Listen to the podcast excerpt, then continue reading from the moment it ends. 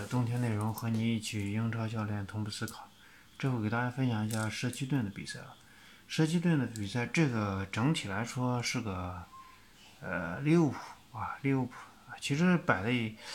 你说对呀对啊，你如果按照位置去区分的话，它确实是一个四三三的体系。但是其实比赛过程中并不是这样。那么我们就首先分析阿森纳，阿森纳这个应该是穿的白衣服，穿的白衣服。那咱待会就用白色的棋子去画它。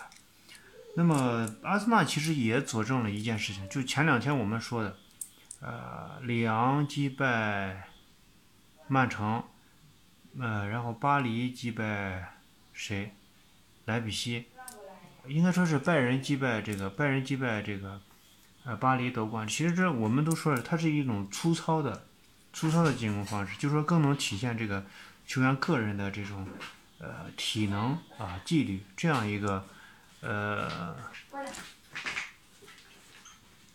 出色的这样一个，就是你不是所有的东西都需要去控球的啊。他呃，当然你说阿森纳这场，阿森纳这场其实他你在后场啊，你不管你什么样的这个站位啊，他能控球的情况下，他更愿意控球。那么这场比赛，这个利物浦在如果说是阿森纳控球的情况下，这个利物浦利物浦的话就采用了一种高位逼抢的这种球，就是说你不管你球在球在谁的谁的脚下啊，在阿森纳谁的脚下，球在谁的脚下，利物浦都会去逼抢。为啥呢？就利物浦这场比赛，我就是试图拿到球权，而且利物浦的这个整体的逼抢是相对比较合理的，所以整体上半场的时候你去看。阿森纳其实没有太多的这种控球的这种机会，或者说是实整体是就是打到控球控的差不多了，啪打一个长传，打到边路或者打到右边这个贝莱林这边，啊，就是一个这样的情况。那么为什么这个阿森纳可以进球呢？阿森纳进球其实就是一个啥？就是一个呃艾米丽的战术啊。你去看他那个比赛，他那个比他那个进球，他那个进球其实是。从我不知道从哪块发球，反正就是从呃呃这个呃左路或者右路这个发起，发起到这块利用这个萨卡的这种拿球，或者是利用这个边路的一个人的拿球，然后将球打到这个弱侧，然后形成这个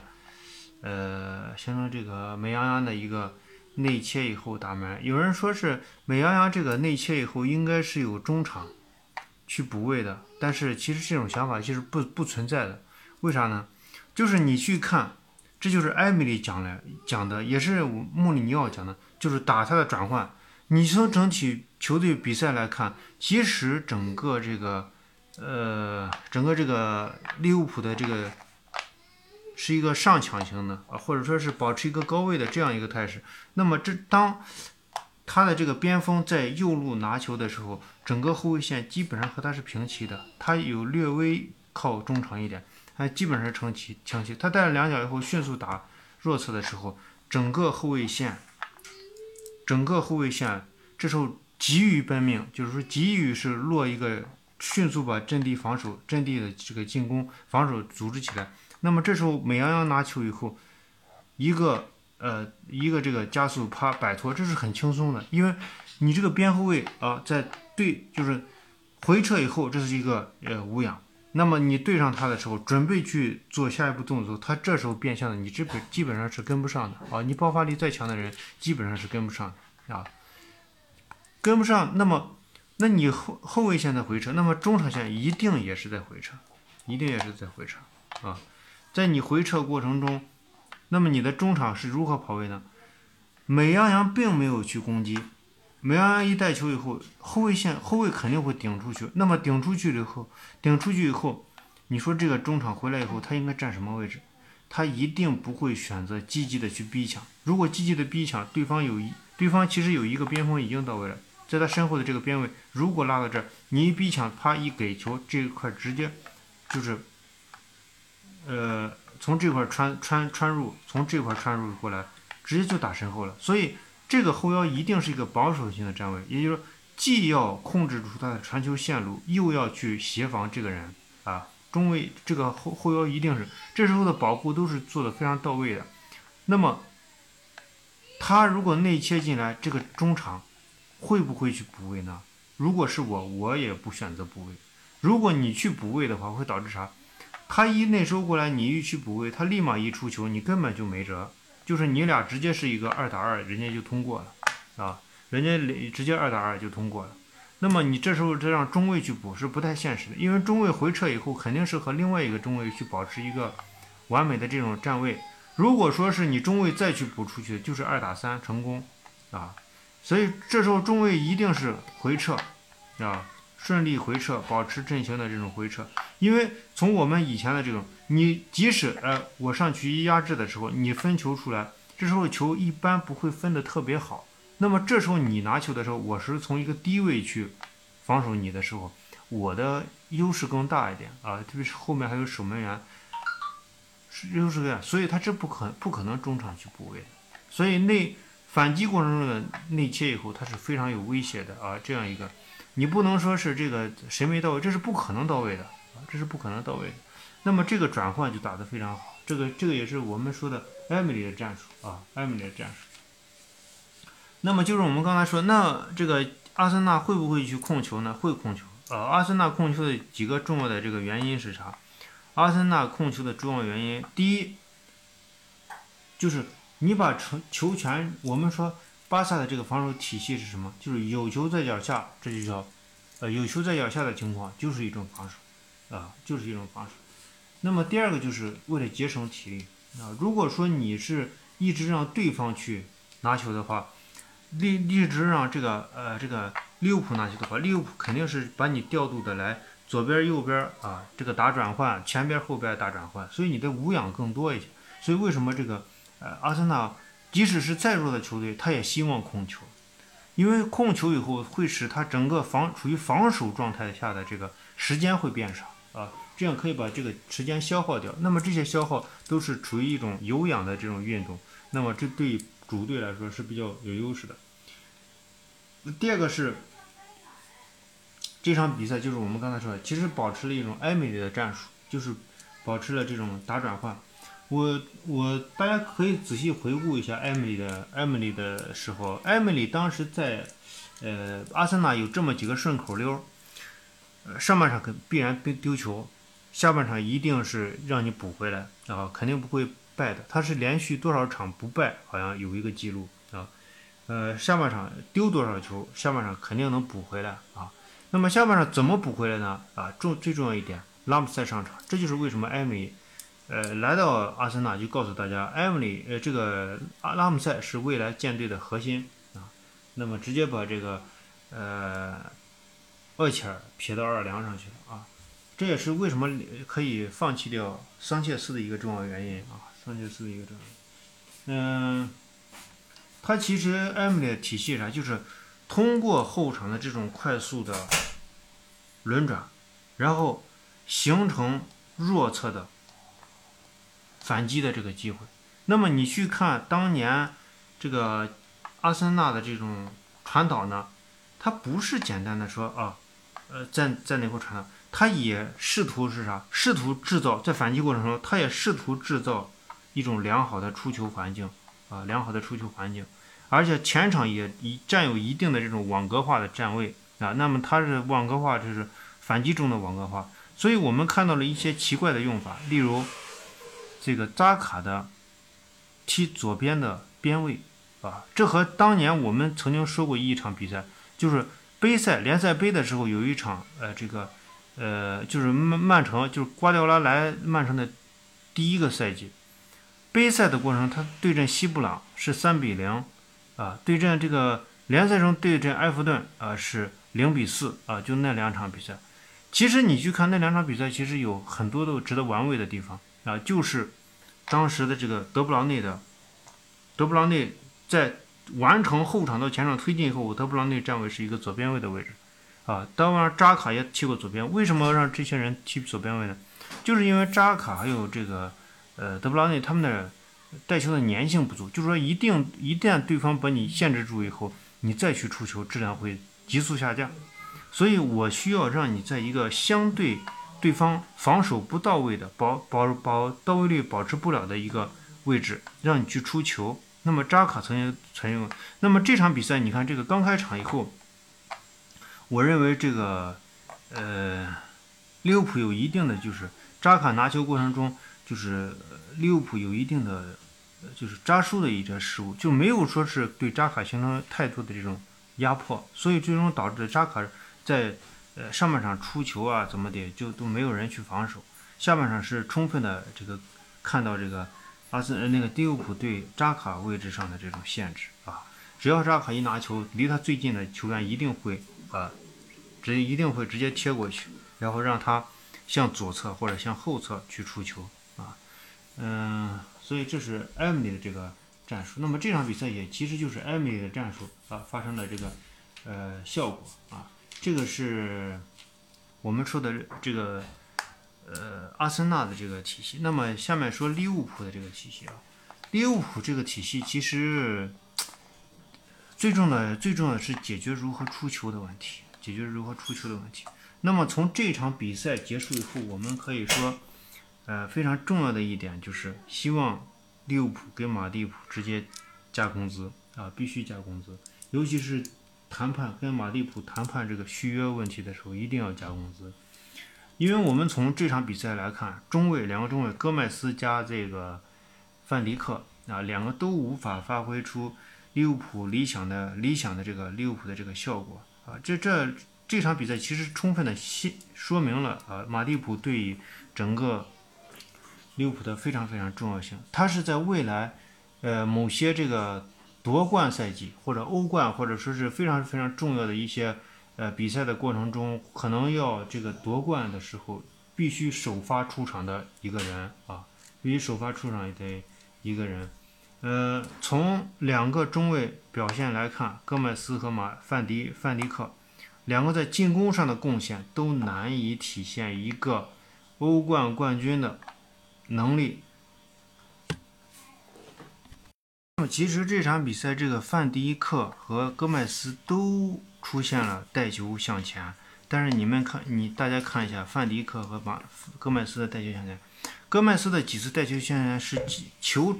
转到这边的时候，戈麦斯带球向前，也就是说，球转到这个这右边的时候的那一刻，其实是一种空位带球向前，也就是说它的难度是下降的，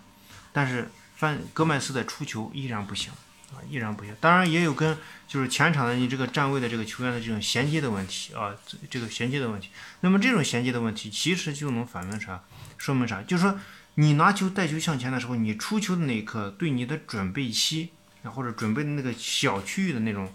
小时间或者小节奏把握把握不太准的时候，一定是你的带球粘性的问题啊。例如梅西带球，你一个节奏之内，梅西可以出三次球。那么你戈麦斯带球一个节奏之内，可能你只能出一次或者一次半。那么你在这样的情况下，显然对于这个戈麦斯来说，你出球就是非受到非常限制啊，这就是能力的体现。那么马蒂普他就具备这样的能力。梅西啊，一个节奏三次出球，马蒂普两次出球，中上水平，这就够了啊。这就是为什么马蒂普对于这个呃利物浦非常非常重要的这个原因。那么范迪克的出球。啊，带球向前的这个出球也是啊，水平很一般啊。但是戈麦斯和范迪克相比的话，范迪克的啊起长传比戈麦斯要强啊，所以戈麦斯是最弱的。我记得曾经我曾经跟利物浦的这个球迷发生过冲突，就是关于马蒂普作用的问题。我相信大多数的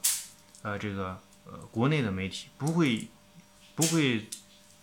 在现在或者不会在以前意识到。马蒂普的重要性啊，马蒂普对于利物浦来说是极其重要的。为什么这个呃扎叔让马蒂普直接就疫情以后出现受伤啊？疫情之前出现受伤的时候直接让他休养呢？因为他太重要了，你不能拿他拿他去冒险，他必须保持一个非常强强劲的啊体魄啊，不要有太多的老伤等等。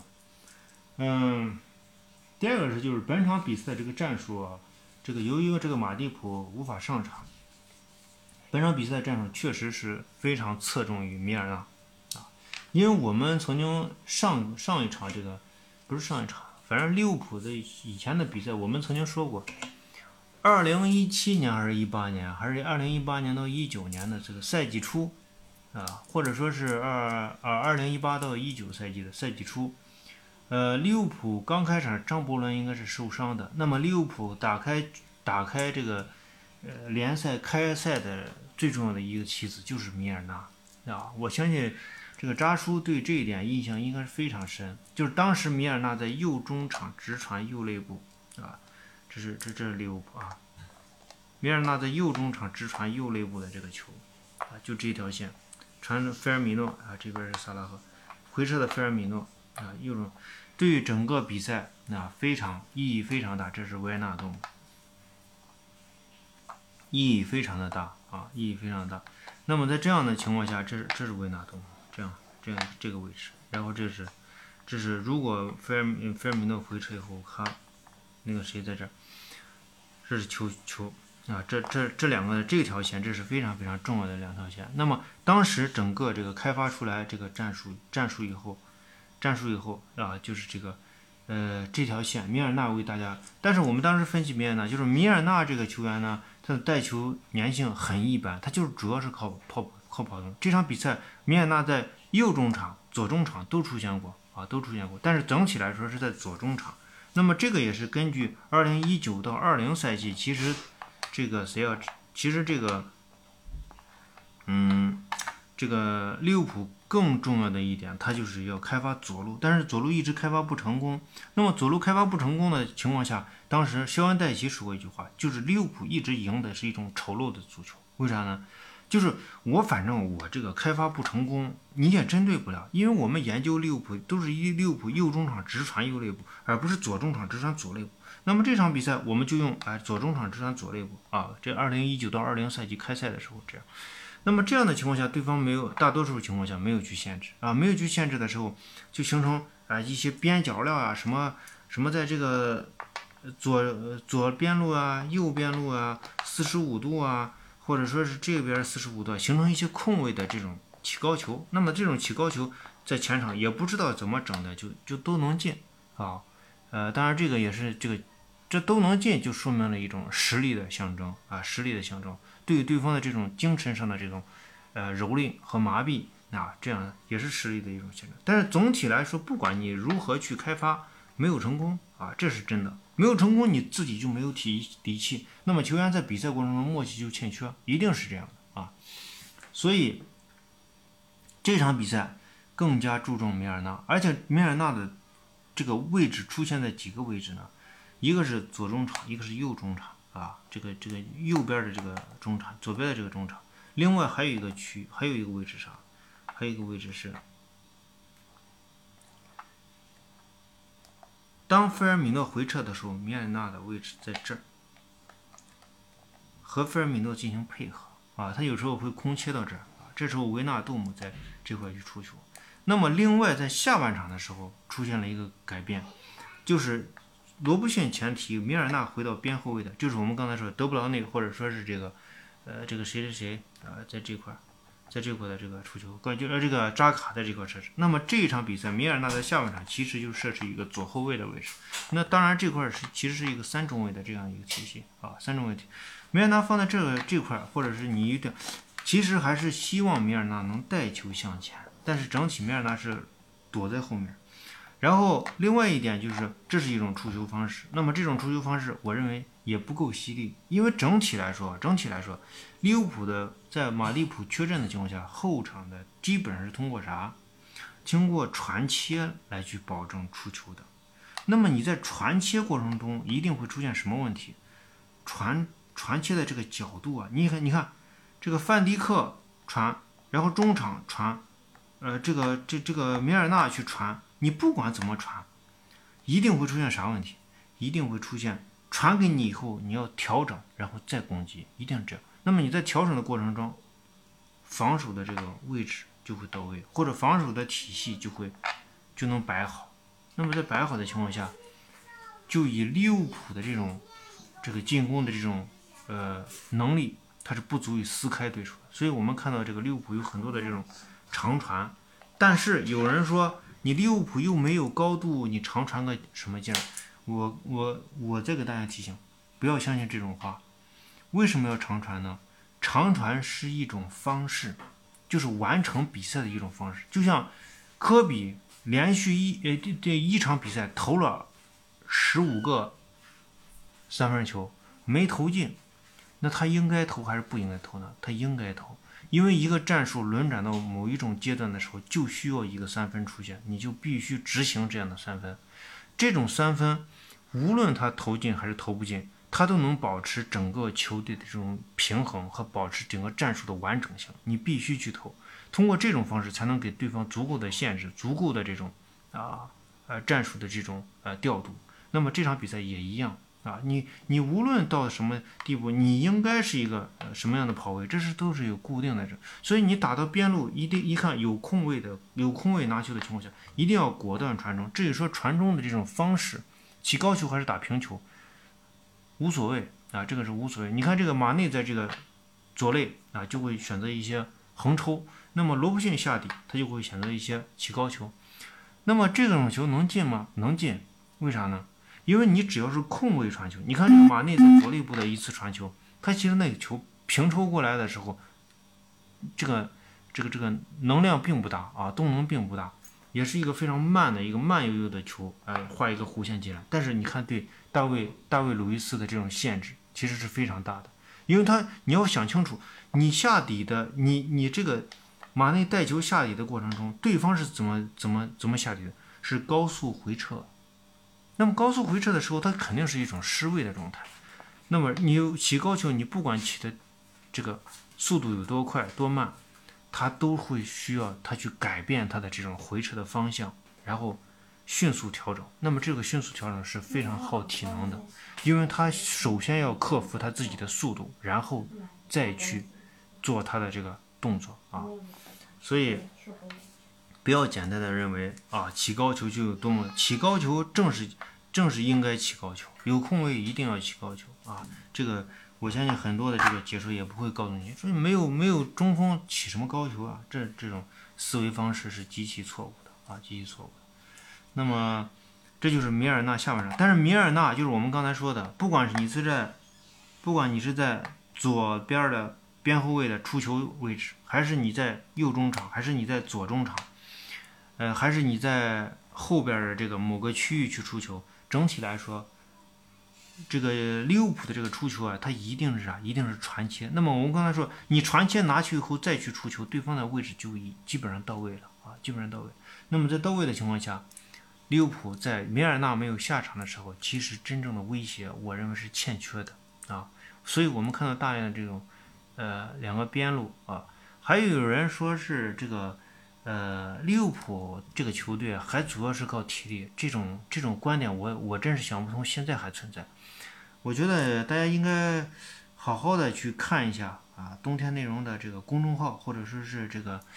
呃，一些关于。呃，英超的一些总结啊，包括从一六年到现在为止能看到的一些利物浦的这种历史的一种总结和回顾，应该去好好学习一下。呃，利物浦是二零一六到一七赛季的后半段啊，最后已经开始去调整，已经主动在降速。我们说了，强力的逼抢对利物浦来说是不可能走到最后的，不可能拿到联赛冠军，也不可能拿到欧冠冠军，一定是这样的。每个人都明白，光跑马拉松是赢不了足球的，也走走不就是我们说走向冠军的这种战略是不可能有这样的战略。所以利物浦这是一直在降速，一直在打传控型的足球，只只是这场比赛依然是传控型的足球。所以你看，传控型的足球出现的时候，并不是所有的人都都明白它是传控型的啊，传控型的认能认识到传控型的足球也是非常非常难的啊。不要觉得，呃，感感觉这个字面意识很轻松，那么你就能明白，哎，不是这样的啊，嗯，不管怎么去调整，利物浦最终没有形成右中场直传右肋部的高质量的右中场直传右六。那么，直到我们说，其实我在我们群里说了，他五十二分钟就应该去换人啊，就应该换上凯塔。我们也说过，就应该换上凯塔。而让这个米尔纳下下下场，为啥？就是你无论你你把米尔纳当核心去用，但是它整体它没有这种带球的粘性，它很大的质量下降。那么凯塔，我们曾经凯塔的这个历史，我们也曾经说，凯塔应该是一个右脚，那么他刚来利物浦的时候用的是左脚，那么他一直在左中场，啊，左中场这个内部和这个谁和这个罗布逊去衔接，他最重要的用法就是在左中场的带球突破，啊，或者是边路的带球突破，啊，但是我们当时一看这个人是右右脚，那直接对不对？右中场直传右肋部，你直接突就放在这儿，直接替代张伯伦啊！而且带球年轻要比张伯伦强，所以有一段时间大家看到凯塔在带球突破以后，他拿球的这个分球的这种质量很高。为什么质量很高？就是因为他带球能力强，他带球能力强，把对方突破以后，他的空间大，所以他出球的时候往往是一个近距离的出球。那么近距离出球就极大的提高了球在传递过程的质量。那么对于他整个战术的这种加成。啊，质量的加成就会非常高，所以我们当时就第一反应就是首先使使用凯塔啊，凯塔上场以后，当然这里面也跟后来这个看上去是打了一个四二四是吧？打了一个四二四，但我并不认为是这样啊。嗯，米尔纳的下下场以后，确实在中场只有两个人，但是这两个人的这个存在，我认为啊，有法比尼奥一回撤啊，下一个边边后卫是吧？这这个法米尔变成一个中卫，然后这个维纳杜姆和这个凯塔，凯塔在这块首先是让出了大量的空间，所以给凯塔这种灵活的跑位和接应啊提供了这个机会。另外一个就是看上去四个前锋，但是其实这个谁这个太君南野拓实他一直是一个回撤型的，就说我们说的那个内锋，只不过是这个谁啊，只不过是这个。利物浦习惯是啥？利物浦习惯是，利物浦习惯是啥？就是我不是中间这个内锋回撤，我是啥？我是就是直接南野拓实，或者说是菲尔菲尔米诺这边是回撤，或者说是后面这个这个马内马内直接到了这个边，那马内的这个回撤，然后南野拓实在这块回撤，所以南野拓实在这块，南野拓实的活动区域较大，而且他这场比赛回撤到内部的威胁是非常大。你看，基本上。凯塔传给南野拓实的球，一般都能攻击到对方的这个禁区里面，而且形成一定的威胁，使使使得对方的这个防守体系有一定的这种，呃，可以说门前比较风声鹤唳啊。他的这个处理球啊，就相对比较合理一些啊。当然，这是这也是这个中场去去除掉三中三中场以后的一个非常重要的这种，当然。也最终，我觉得还有一点就是凯塔的这种带球的粘性啊，凯塔的持球的攻击，这个是为这个利物浦下半场的这个比赛提供了足够多的这种威胁。那么有时候，那么这场比赛这个最后是点球大战嘛啊，我认为这个前面的这个问题，我觉得啊，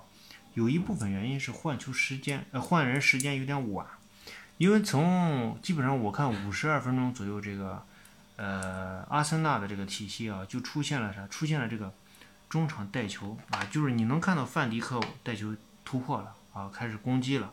那么这样的情况就说明阿森纳在防守过程中，防守的整个体系在往后退啊，就是体能上无法保证